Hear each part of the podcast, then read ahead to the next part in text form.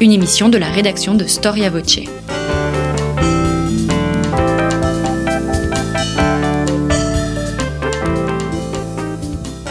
On retrouve Christophe Dickès. Chers auditeurs, bonjour, bienvenue pour cette troisième partie de notre série consacrée aux conséquences de la paix de 1919. À la mi-novembre, en effet, l'ICES et le Centre Roland Mounier de la Sorbonne ont organisé à La Roche-sur-Yon un colloque de deux jours consacré aux conséquences politiques, économiques et sociales de la Grande Guerre, ceci entre 1919 et 1923. Placé sous la direction des professeurs Jean-Paul Bled et Jean-Pierre Descotte, ce colloque international rassemblait près d'une quarantaine d'historiens. Avec leur aimable autorisation, Storia Voce vous propose les interventions de six d'entre eux. Divisées en trois parties, nous avons vu il y a deux semaines la lecture de Keynes du traité de Versailles et le rôle essentiel du président Wilson dans l'élaboration des traités. La semaine passée, nous avons abordé les traités de Sèvres et de Saint-Germain. Enfin, cette semaine, je vous propose de voir avec François Cochet la question de la reconstruction militaire de l'armée française après la victoire. Et nous terminerons enfin avec l'Italie, mythe et réalité de la paix mutilée avec Frédéric Lemoal. Je vous souhaite une très bonne écoute.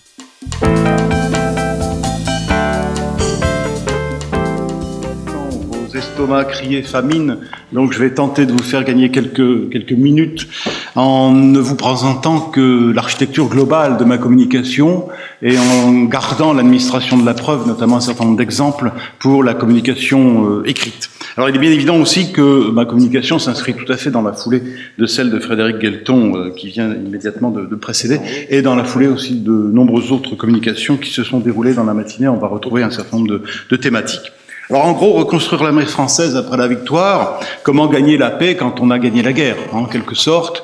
Euh, je procéderai en trois temps, trois temps euh, un temps très court qui est celui qui court de, de Rotonde à, au traité, un temps moyen qui est euh, celui euh, de la détermination de, de l'ennemi et de la démobilisation massive, et puis un temps un peu plus long, je n'irai pas jusqu'à 1940 comme Frédéric, mais je m'arrêterai pour ma part à l'horizon des années 1928 où effectivement les choses sont à peu près ciblées, si je puis dire.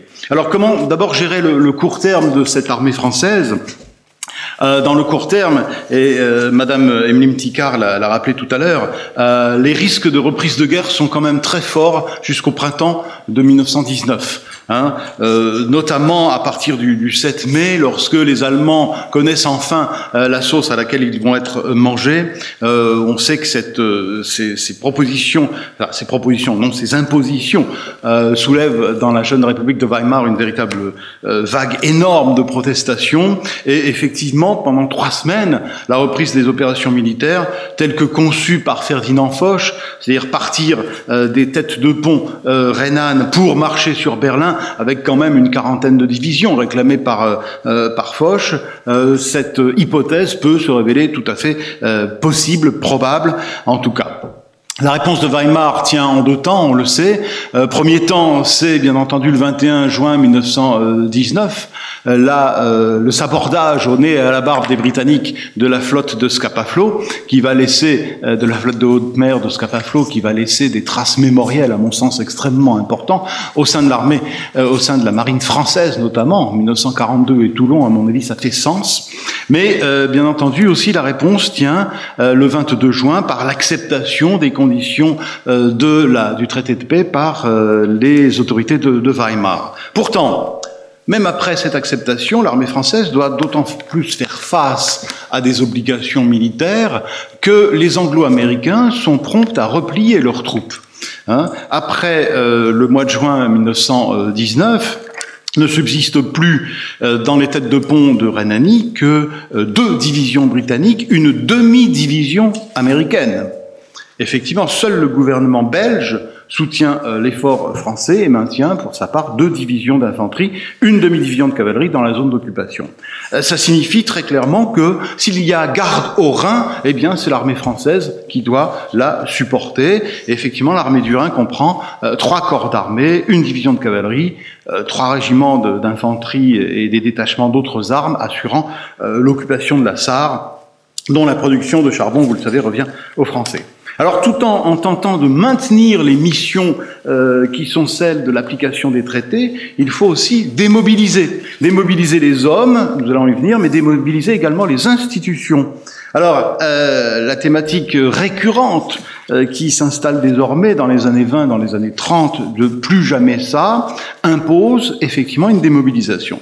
Cette démobilisation, elle a été évoquée tout à l'heure par Franck Joly. Euh, il s'agit aussi, bien entendu, de donner euh, raison à l'opinion publique qui ne comprend pas pourquoi ses fils sont encore sous l'uniforme alors que la guerre est terminée. Même si l'état de guerre n'est terminé officiellement, vous le savez, que le 24 octobre 1919, avec la ratification par les parlementaires français du, du, traité de Versailles. Mais euh, en tout cas, on va démobiliser. On va démobiliser en France lentement on va démobiliser en France plus lentement euh, qu'à l'étranger, notamment que dans les pays anglo-américains. Au 1er juillet 1920, il y a encore 900 000 hommes sous les drapeaux. 900 000 hommes sous les drapeaux, c'est davantage que la totalité de l'armée d'actifs de 1914. Hein et ça pose un singulier problème, notamment pour les jeunes classes, les classes 1911-1913, qui sont sous les drapeaux respectivement depuis 5 ans et depuis 8 ans. Hein, et l'opinion publique française ne supporte plus euh, cette, euh, cette lourdeur de la démobilisation. Alors, bien entendu, le pécule de 250 francs est dérisoire, mais multiplié par 3, 3 millions d'hommes, ça fait quand même une jolie somme de 750 millions de francs. Hein. Euh, le costume à Brami est un peu ridicule, peut-être, mais ça permet d'écouler un certain nombre de stocks euh, de toiles militaires. Euh, et puis, euh, symboliquement, les soldats ont le droit de conserver leur casque Adrien. Hein, c'est assez symbolique, mais c'est important. Il faut également démobiliser les institutions. Et c'est une dimension à laquelle on ne songe pas très souvent, mais c'est une dimension très importante. Euh, la floraison d'institutions militaires avait été soulignée en son temps par Pierre Renouvin, il s'agit effectivement de dissoudre un certain nombre d'institutions, euh, de réquisition, contrôle postal. N'oublions pas, par exemple, la démobilisation du système de santé des armées, euh, qui comprenait jusqu'à pas loin de 500 000 lits euh, dans les différents euh, hôpitaux militaires de, l'arrière. Il s'agit de revendre le mobilier, la literie les matériels de, de toutes sortes. Et on peut dire que si la mobilisation de 1914 avait été convenablement faite et efficace, il n'en va pas forcément à l'identique de la démobilisation matérielle de 1919. En gros, pour faire simple, l'État va revendre à vil prix ce qui lui avait coûté fort cher. Et donc, un un différentiel s'instaure et qui est absolument gigantesque. Le reversement des, matériels dans des dépôts plus ou moins improvisés se, fait de manière précipitée, dans un grand désordre. La dissolution des escadrilles, par exemple d'aviation, aboutit à un stockage sauvage d'avions. Le 15 juin 1920, le député Guy de Montjoux dénonce à la Chambre, je cite, le scandale de tous ces appareils pourrissant dans les parcs sans hangar. Le gouvernement demande aux constructeurs de reprendre certaines livraisons, mais il faut attendre 1921 pour que des crédits soient votés afin de construire des hangars permettant de mettre ces appareils à, l'abri. Une sorte de gigantesque gaspillage se met en place dans un, un, inconscient de bonne humeur un peu irresponsable, comme il nous l'a été rappelé tout à l'heure, à la manière de Glotz parlant de l'Allemagne qui devait payer bien évidemment. Deuxième temps, temps moyen, quelle armée pour le temps de paix? D'abord, il faut dégager des cadres. Il faut dégager des cadres parce que cette armée française de 1918, c'est une gigantesque armée. 101 divisions d'infanterie, 6 divisions de cavalerie. Vous verrez les détails dans la communication écrite, écrite mais c'est colossal. Le dégagement des cadres se fait de manière assez brutale au début des années 20. En 1923, il n'y a plus que 37 000 sous-officiers sur le contrôle pour 99 000 en 1914 euh, et pour 393 000 tout au cours euh, de la guerre. En 1920, 44, 44 555 pardon, officiers de carrière sont en activité. Ils ne sont plus que 35 800 en 1924, 30 000 en 1930, ce qui est notoirement insuffisant pour assurer l'instruction des troupes. Bien, donc on va se priver d'un outil de formation en dégageant peut-être un peu trop vite euh, ces, ces, officiers. Alors bien évidemment, euh, ces officiers sont essentiellement des officiers subalternes de la promotion sacataire, hein, comme on dit à l'époque, c'est-à-dire des officiers issus du rang euh, et formés comme sous-lieutenant ou lieutenant euh, dans, euh, dans les tranchées. Des procédures de rajeunissement des cadres existent et sont plutôt favorables aux sortants, en quelque sorte, dans les contextes difficiles de, l'économie du début des années 1920. La loi du 25 décembre 1925 permet par exemple aux officiers subalternes de démissionner dans des conditions financières tout à fait privilégiées, avec majoration de pension de retraite et avec obtention du grade supplémentaire, du grade immédiatement supérieur, pardon. Mais euh, la fin de la guerre est particulièrement euh, catastrophique pour l'arme de l'artillerie, par exemple. Pourquoi? Eh bien parce que de nombreux euh, polytechniciens démissionnent euh, les salaires du privé, notamment dans les bureaux d'études plus ou moins issus directement de la guerre, euh, sont sans commune mesure avec la modestie des soldes. Donc il n'est pas loin le temps où effectivement euh, les X va, va, fournir, ne va plus fournir assez d'officiers d'artillerie. Hein euh, la question des personnels d'aviation euh, J'entrerai davantage dans le détail dans la communication écrite, mais pose aussi un certain nombre de, de questions. Euh, vous savez que l'aviation n'existe pas en tant que telle, c'est l'aéronautique militaire, et donc les personnels euh, sont rattachés encore à l'ancienne, à leur ancienne ancienne pardon, arme. Euh, et on a aussi en plus dans cette ce qui complexifie bien entendu les, démobilisations. Mais on a aussi une pyramide de grades tout à fait étrange dans cette aéronautique militaire. Sur 1240 officiers en 1920, il existe seulement 13 lieutenants-colonels ou colonels. À un moment où l'on doit penser la, la, guerre, comme vient de le dire Frédéric Guelton, dans l'avenir, c'est-à-dire à un moment où l'on doit projeter des, euh, des, projets, justement, eh bien, cette absence d'officiers supérieurs est très, euh, très dommageable. La réponse des hommes politiques à la demande sociale de pacifisme tient en quelques mesures. Le 1er avril 1923, le service est ramené, le service militaire est ramené à 18 mois.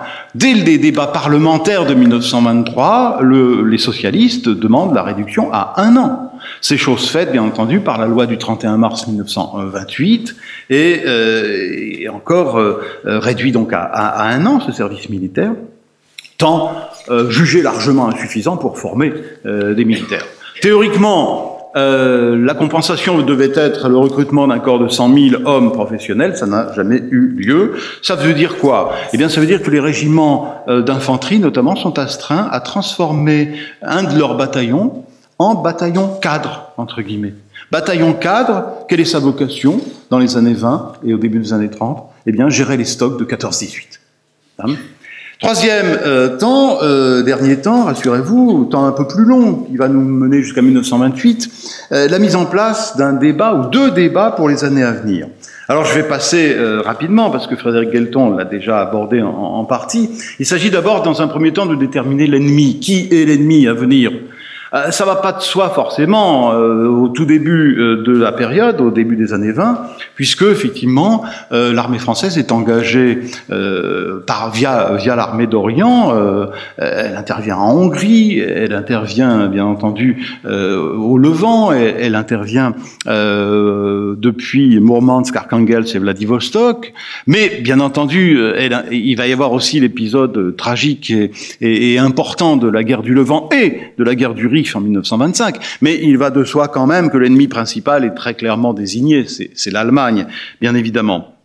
Alors comment euh, prévoir une reconstitution, une reconstruction de l'armée française en fonction et des matériels et euh, des modes opératifs à venir? Les modes opératifs à venir, Frédéric en a largement parlé. Euh, je ne fais que souligner quelques grandes questions, des grandes questions qui sont infiniment connues. D'abord, un des débats les plus importants et les plus précoces concerne, concerne l'avenir euh, du char de combat. C'est bien évident. Euh, la question est institutionnelle tout autant que des matériels, que dans les matériels. Question institutionnelle. À quelle arme rattacher les blindés?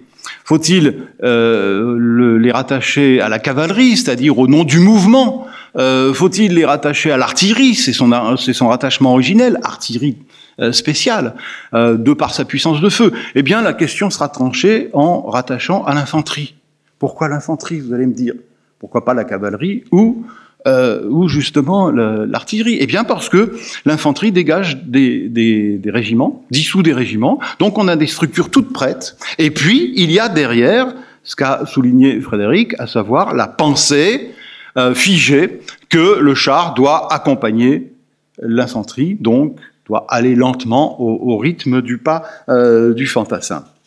En termes de matériel blindé, le débat qui s'inaugure, qui a déjà été inauguré d'ailleurs pendant la Grande Guerre, euh, qu'on peut euh, résumer d'une manière un peu brutale, soit un char très lourd euh, pour briser les défenses ennemies, soit un char beaucoup plus léger, beaucoup plus rapide pour jouer le rôle de, de cavalerie, hein, de cavalier. Bon, eh bien, ce débat, qui va faire couler tant d'encre dans les années 20 et dans les années 30, n'est pas tranché en 1939. Il y a toujours deux tendances qui s'opposent et euh, qui euh, veulent à tout prix leur matériel. Autre exemple, l'arme des transmissions. Arme des transmissions qu'on l'oublie souvent, mais c'est une arme qui a connu un gigantesque développement dans la Grande Guerre. Faut-il, là encore, à l'image des anglo-saxons, des anglo-américains, pardon, faut-il rattacher, faut-il faire, pardon, des transmissions une arme autonome, ou faut-il la garder rattachée à l'arme du génie? Eh bien, là encore, malgré les progrès spectaculaires et des missions et des matériels qui vont euh, vieillir euh, dans les années 30 alors qu'ils étaient très performants dans les années 20, eh bien, on garde la vieille, le vieux rattachement à l'arme du génie. On ne touche pas, en gros, ce qui a fait ses preuves en 18. Et je dis bien en 18 et non pas en 14. Hein c'est un réflexe très français et c'est un réflexe des militaires français qui se renforce encore dans les années 30.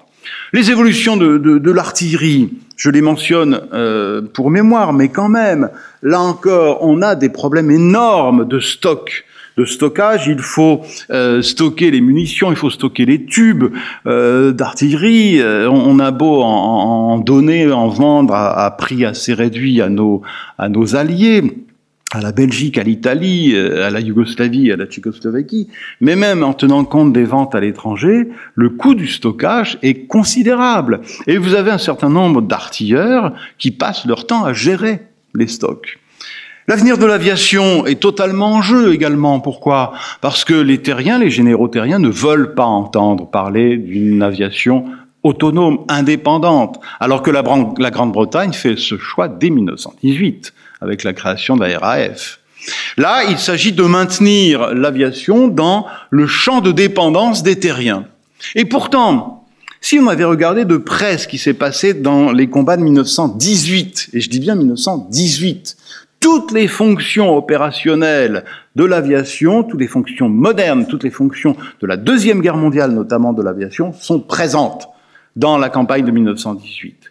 Sauf qu'il n'y a pas eu de rétex, il n'y a pas eu de retour d'expérience de ces opérations de 1918, et on n'a pas retenu la modernité considérable de cette arme. Il faudrait aussi s'interroger sur la fortification permanente euh, qui a fait l'objet d'une réhabilitation complète pendant la bataille de Verdun.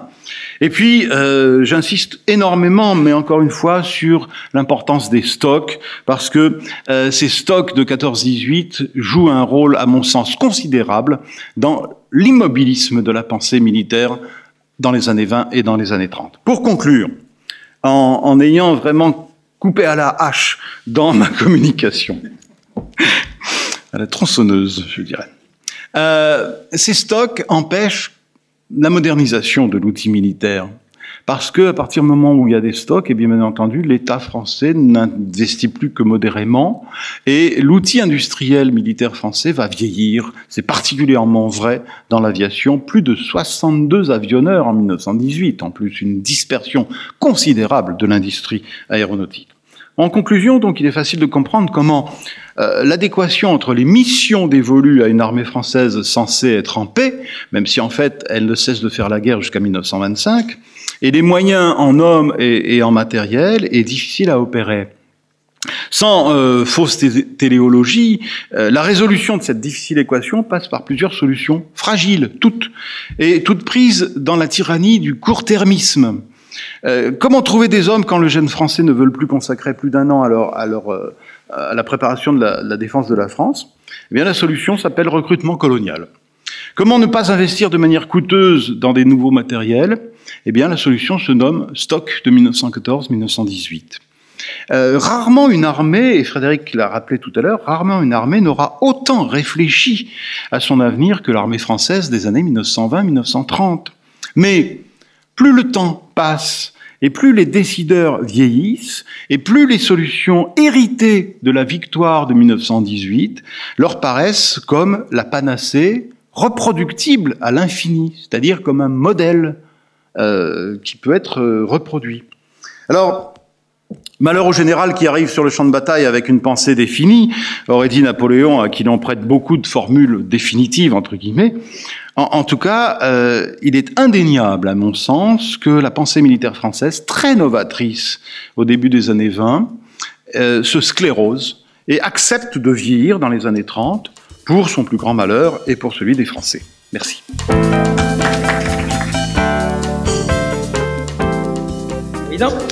Et pour vos, euh, vos éloges aussi. Donc le concept de victoire mutilée s'est imposé dans la mémoire collective des Italiens et même dans l'historiographie comme la caractéristique majeure de ce que la recherche historique appelle aujourd'hui la sortie de guerre. Cette période très complexe, parfois violente, souvent traversée par des représentations qui peuvent être haineuses et qui ont été forgées pendant le conflit. Sans cesse débattues, souvent combattues, voire infirmées, ce concept de victoire mutilée n'en constitue pas moins la référence incontournable de la crise politique et idéologique déstabilisant en profondeur la péninsule italienne et qui fera le lit du fascisme. L'expression est née sous la plume flamboyante et passionnément nationaliste de Gabriele D'Annunzio dans un article publié le 24 octobre 1918 dans le Corriere della Sera et intitulé Vittoria nostra non sarai mutilata. Notre victoire, tu ne seras pas mutilée. Ce cri, lancé au moment même de la victoire de Vittorio Veneto, alors même que les combats continuent contre les armées autrichiennes, exprime autant la crainte sourde d'une victoire en demi-teinte qui ne récompenserait pas les Italiens pour leur sacrifice qu'un mot d'ordre pour les batailles politiques à venir. Victorieuse en 1918, l'Italie n'en connaît pas moins un long chemin de croix avec l'ouverture des négociations de paix à Paris, l'application partielle des promesses du traité de Londres, les blocages autour de l'annexion de la ville de Fiume, de la Dalmatie et des territoires coloniaux, et la fragilisation en profondeur de ces institutions politiques. Cette victoire mutilée, qui semble marquer au fer rouge son corps politique, a été si abondamment utilisée par le fascisme avant comme après sa prise du pouvoir que les intellectuels et les historiens marqués par l'antifascisme ont fini par en contester la réalité même, à l'instar de Gaetano Salvemini. D'où la réserve avec laquelle l'historiographie l'utilise aujourd'hui. Ce qui, je l'annonce, n'est pas du tout ma, ma vision. C'est ce que je vais développer dans ma communication. Alors, je commencerai par les racines de la crise. Mon premier point, bah, tout commence en fait le 26 avril 1915 quand l'ambassadeur d'Italie au Royaume-Uni, euh, Guglielmo Imperiali, appose au nom de son gouvernement sa signature sur le traité de Londres qui contient les promesses territoriales faites par les trois puissances de l'entente à une Italie qui rompt son alliance de 30 ans avec les empires centraux. Ce traité, qui ouvre la voie à une participation volontaire de l'Italie au conflit en cours, est le fruit de laborieuses négociations menées sous la direction très déterminée du ministre des Affaires étrangères, Sidney Sonino, une fois, euh, son contenu, pardon, une fois appliqué, ferait sans contexte de l'Italie une grande puissance à la fois européenne et méditerranéenne, maîtresse de la mer Adriatique, installée dans les Balkans. Jugeons-en, Trente et sa région, Trieste et l'Istrie, une large partie de la Dalmatie, avec plusieurs villes et la majorité des îles, un protectorat sur l'Albanie et des colonies encore à définir, devaient tomber dans l'escarcelle italienne. Mais vu de Rome, ce butin, si j'ose dire, ne se limite pas à une juste rétribution d'une entrée en lice dont tout le monde pense qu'elle permettra d'arracher la victoire. D'une part, il assurera la sécurité de la péninsule sur la côte adriatique en repoussant les ennemis autant austro-hongrois que slaves loin de ses plages. Et d'autre part, il achèvera la glorieuse aventure du Risorgimento en ouvrant toutes grandes les portes du royaume aux frères opprimés des terres irrédentes. Or, rien ne se passe comme prévu. Les armées italiennes s'enlisent dans une guerre de position particulièrement difficile. La guerre italienne est marquée par le sacré égoïsme, c'est-à-dire une guerre menée uniquement pour des buts de guerre typiquement italiens. L'Italie refuse de déclarer la guerre à l'Allemagne jusqu'en août 1916, qui est évidemment un crime abominable. On a remarqué son manque d'entrain à sauver l'armée serbe en 1915, son, refus de s'engager en profondeur sur le front de Salonique, son opposition à un commandement unique, enfin tout cela commence à faire beaucoup pour un pays qui est en théorie allié des puissances occidentales. Arrive bien sûr l'année 1917 qui porte un double coup d'épée à la guerre italienne, le souffle démocratique qui vient des États-Unis et qui appelle au droit des peuples à disposer d'eux-mêmes, un droit dont comptent se servir les Slaves du Sud pour échapper à l'étreinte italienne, et puis bien sûr l'humiliante défaite de Caporetto, dont le pays en fait ne se relèvera jamais en termes de, si vous me permettez l'expression moderne, de soft power, même après la victoire de Vittorio Veneto. Donc en 1918, incontestablement, l'Italie est une puissance victorieuse, pas seulement grâce à l'aide que ses alliés lui ont apportée sur le front en, 1900, en 1917, mais aussi grâce au sacrifice de ses soldats et à un puissant effort de mobilisation interne qui a couru pendant toute l'année 1918. Il n'empêche, comme je l'avais expliqué lors du colloque de l'année dernière, sa victoire militaire et les bénéfices politiques que peut espérer en tirer sa délégation, menée par le président du Conseil, Emmanuel Orlando et le ministre Sonino, sont affaiblis par les vicissitudes du conflit mondial. Une fragilisation qui ne met pas l'Italie en position de force pour imposer l'exécution intégrale du traité de Londres, alors que le contexte de 1915 s'est absolument dissous dans la disparition de la Russie, dans l'affirmation du projet yougoslave et l'arrivée des principes wilsoniens. Et ce, alors même que Paris et Londres comptent imposer à l'Italie une révision à la baisse du traité, du traité de Londres.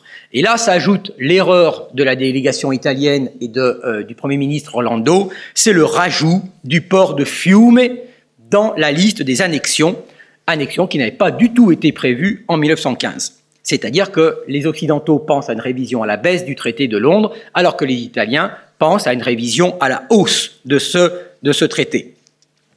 Et cette révision à la hausse donne à tous les partisans des nationalités, très nombreux et très puissants, aussi bien politiquement que médiatiquement, la preuve du caractère impérialiste du programme des Italiens qui refusent aux Slaves l'application du droit des peuples alors qu'eux-mêmes l'utilisent dans leurs revendications de Fiume. On n'oubliera pas non plus la profonde dégradation de l'image de l'Italie pendant tout le, tout le conflit dont je, dont je parlais. Donc j'en arrive à mon deuxième point qui est la recherche de la meilleure voie de négociation.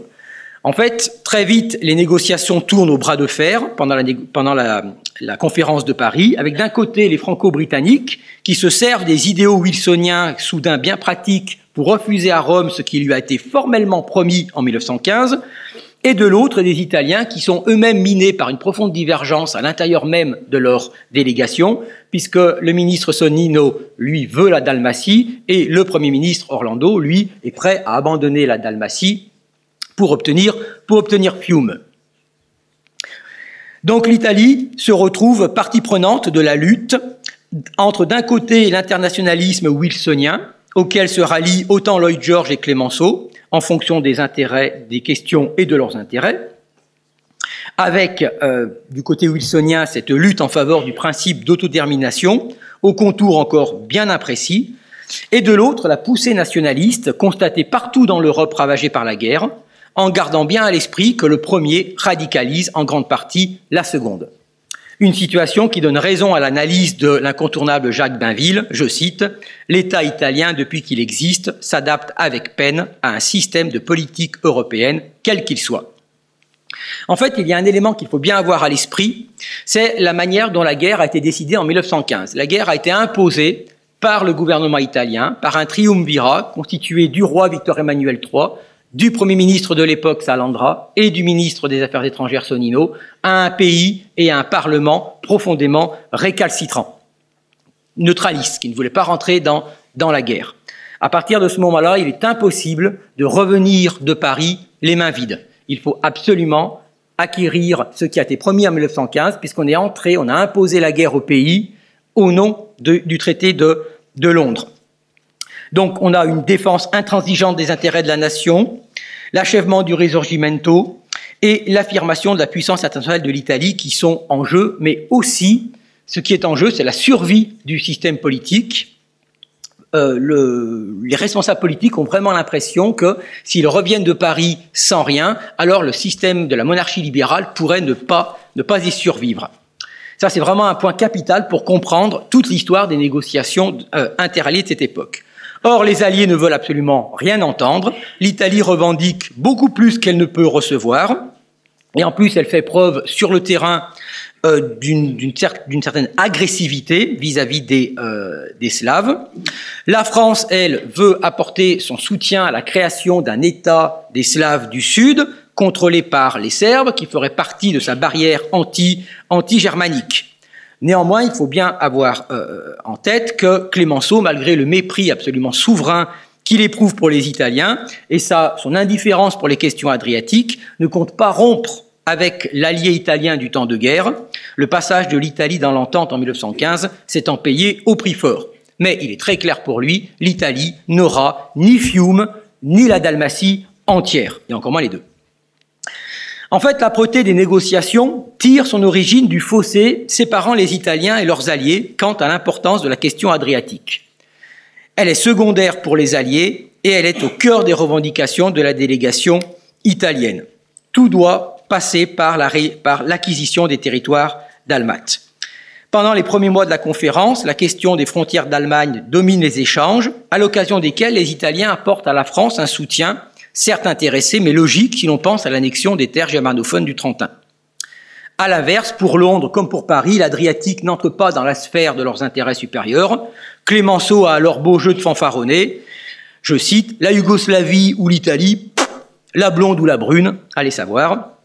Et il aime bien rappeler perfidement les exploits des fuyards de Caporetto devant Orlando, qui met évidemment Orlando absolument hors de lui.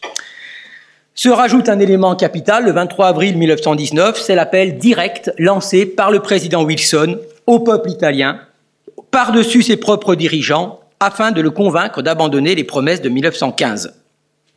Cet acte, contraire à tous les usages diplomatiques du temps, en plus de radicaliser l'opinion publique italienne, entraîne le départ fracassant d'Orlando et de ses collaborateurs, qui quittent la conférence de Paris un acte grave de rupture du front interallié dont on n'a pas toujours saisi l'importance du fait du retour inopiné et somme toute quand même assez humiliant de la même délégation italienne à Paris le 7 mai. Or, il s'agit plus d'une simple parenthèse. En choisissant cette option radicale, le gouvernement de Rome confirme, nolens volent, le statut marginal de l'Italie, avec un pied dans le camp des vainqueurs et l'autre dans un camp quelque peu hybride, à la fois vainqueur et vaincu, en tout cas vainqueur militaire et vaincu politique. Cet acte d'orgueil national, certes théâtral, mais non dénué de panache, reconnaissons-le, malgré les critiques, les critiques pardon, qui ont plu et qui continuent de pleuvoir sur lui, reçoit le soutien de la partie la plus éclairée et la plus politisée de l'opinion publique italienne. La presse nationaliste, qui avait commencé son offensive dès l'automne 1918, trouve dans le refus méprisant des Alliés le carburant pour ses offensives contre la guerre et la paix démocratique de Wilson et une confirmation de la trahison des Occidentaux. Alors je ne m'arrête pas sur les questions coloniales que je développerai dans ma communication euh, écrite, simplement pour vous rappeler que les Alliés ont profité de l'absence des Italiens pour régler à leur profit la question coloniale, se partager les, colonies euh, allemandes et donner Smyrne euh, aux, aux Grecs. Donc en fait, Rome perd sur toute la ligne, Miné de l'intérieur par ses divisions, attaqué de toutes parts et ne récoltant que des miettes à la conférence de paix, le cabinet Orlando ne survit pas au piétinement des discussions et est renversé le 19 juin 1919 au profit d'un gouvernement dirigé par Nitti qui confie le portefeuille des affaires étrangères à, Titoni qui en rêvait depuis la guerre et qui est absolument sûr de faire mieux que son prédécesseur. Ce qui m'amène à mon troisième point, c'est euh, bah, l'idée que l'Italie en fait est revenue de Paris avec des mains non pas vides, mais des, mains à moitié pleines. En fait, à partir de, de ce moment-là, de l'été 19, il existe deux Italies. La première, l'officielle, maintient contre vents et marées le principe de la négociation avec les Alliés afin de leur arracher le maximum de concessions. C'est la ligne suivie par tous les successeurs de Titoni, avec le soutien de la gauche modérée et interventionniste. L'autre Italie est vent debout contre les trahisons des Alliés, contre l'impuissance gouvernementale, et elle se dresse pour préserver l'héritage de la guerre. Pour le moment, c'est Gabriele D'Annunzio qui, depuis la forteresse de Fiume, incarne cette rébellion à laquelle il donne un souffle romanesque, mais aussi une dimension géopolitique tout à, fait nouvelle, celle de vouloir détacher l'Italie de l'Occident, désormais identifiée à, je cite, l'impitoyable plutocratie transatlantique. Une conception d'autant plus cruciale qu'elle se retrouvera dans le fascisme. Reste que l'Italie de la négociation marque des points réels, mais insuffisants pour prendre le dessus sur sa rivale, euh, l'Italie nationaliste. L'habileté et l'expérience de Giovanni Giolitti, revenu au pouvoir en juin 1920, le réalisme de son ministre des Affaires étrangères Carlos Forza, la redéfinition des rapports de force diplomatiques après l'affaiblissement de Wilson et le rejet du traité de Versailles par le Sénat, les fragilités intérieures de l'État euh, yougoslave écartent bien des obstacles sur la route du règlement adriatique. Rome fait des concessions, elle renonce à son protectorat sur l'Albanie et elle peut ainsi signer le traité de Rapallo avec Belgrade le 12 novembre 1920. Elle laisse la Dalmatie aux Yougoslaves en échange de l'annexion de la ville de Zara et de plusieurs îles et la reconnaissance de la frontière en Vénétie julienne. Fiume obtient le statut d'État libre, ce qui ouvre la voie à l'expulsion militaire de D'Annunzio lors du Noël de sang de décembre 1920. Bref, Giolitti et Sforza sont parvenus à faire l'impossible, redresser l'image de l'Italie, s'assurer du soutien des Français et des Britanniques, sortir le pays de l'isolement, renverser le rapport de force avec les Slaves du Sud et obtenir bien plus que Rome ne pouvait espérer au début de la conférence de paix. Soulignons pourtant l'essentiel. Ces incontestables réussites ne désarment pas l'hostilité des nationalistes qui sont engagés dans un triple combat, obtenir pour l'Italie le statut d'une puissance mondiale, contester par tous les moyens l'internationalisme wilsonien et récupérer à leur seul profit le rôle de défense de la victoire de 1918. La victimisation de l'Italie tient une place centrale dans le thème de la victoire mutilée et se recoupe avec le sentiment diffus d'un déclassement international que ni l'entreprise coloniale sur la Tripolitaine en 1911, ni la participation à la Grande Guerre ne sont parvenus, à enrayer. Un succédané de culture du vaincu se développe dans une partie très minoritaire, mais très bruyante, c'est souvent le cas, d'un pays vainqueur, avec tout ce qu'un tel sentiment peut charrier. Barbarisation de l'ennemi, critique des responsables politiques, exaltation de mythes, rêve de revanche. Pour autant, doit-on refuser le concept de victoire mutilée seulement parce que nationalisme et fascisme s'en sont servis pour abattre le régime libéral, en réalité profondément malade depuis l'avant-guerre? Je ne le crois pas. Si l'on s'en tient à la lecture littérale du pacte de Londres, qui est un texte juridique contraignant, rappelons-le, on ne peut que reconnaître qu'il n'a pas été appliqué mot pour mot l'Italie a été la seule des grandes puissances à, ne, à avoir euh, vu s'être imposée une révision profonde de, ses buts de guerre. En fait, ce qui est mutilé avant tout, c'est la société italienne au sortir de la guerre, et puis c'est le, caractère, euh, la place pardon, que l'Italie occupe désormais dans l'Europe de l'après-guerre, une puissance à la fois conservatrice, car elle refuse le révisionnisme territorial allemand et l'Anschluss, et une position révisionniste puisqu'elle conteste certains traités et leurs tracés territoriaux. Un équilibre particulièrement instable, récupéré par la diplomatie fasciste et dont le doute ne sortira que dans les années 1930 pour le grand malheur de l'Italie.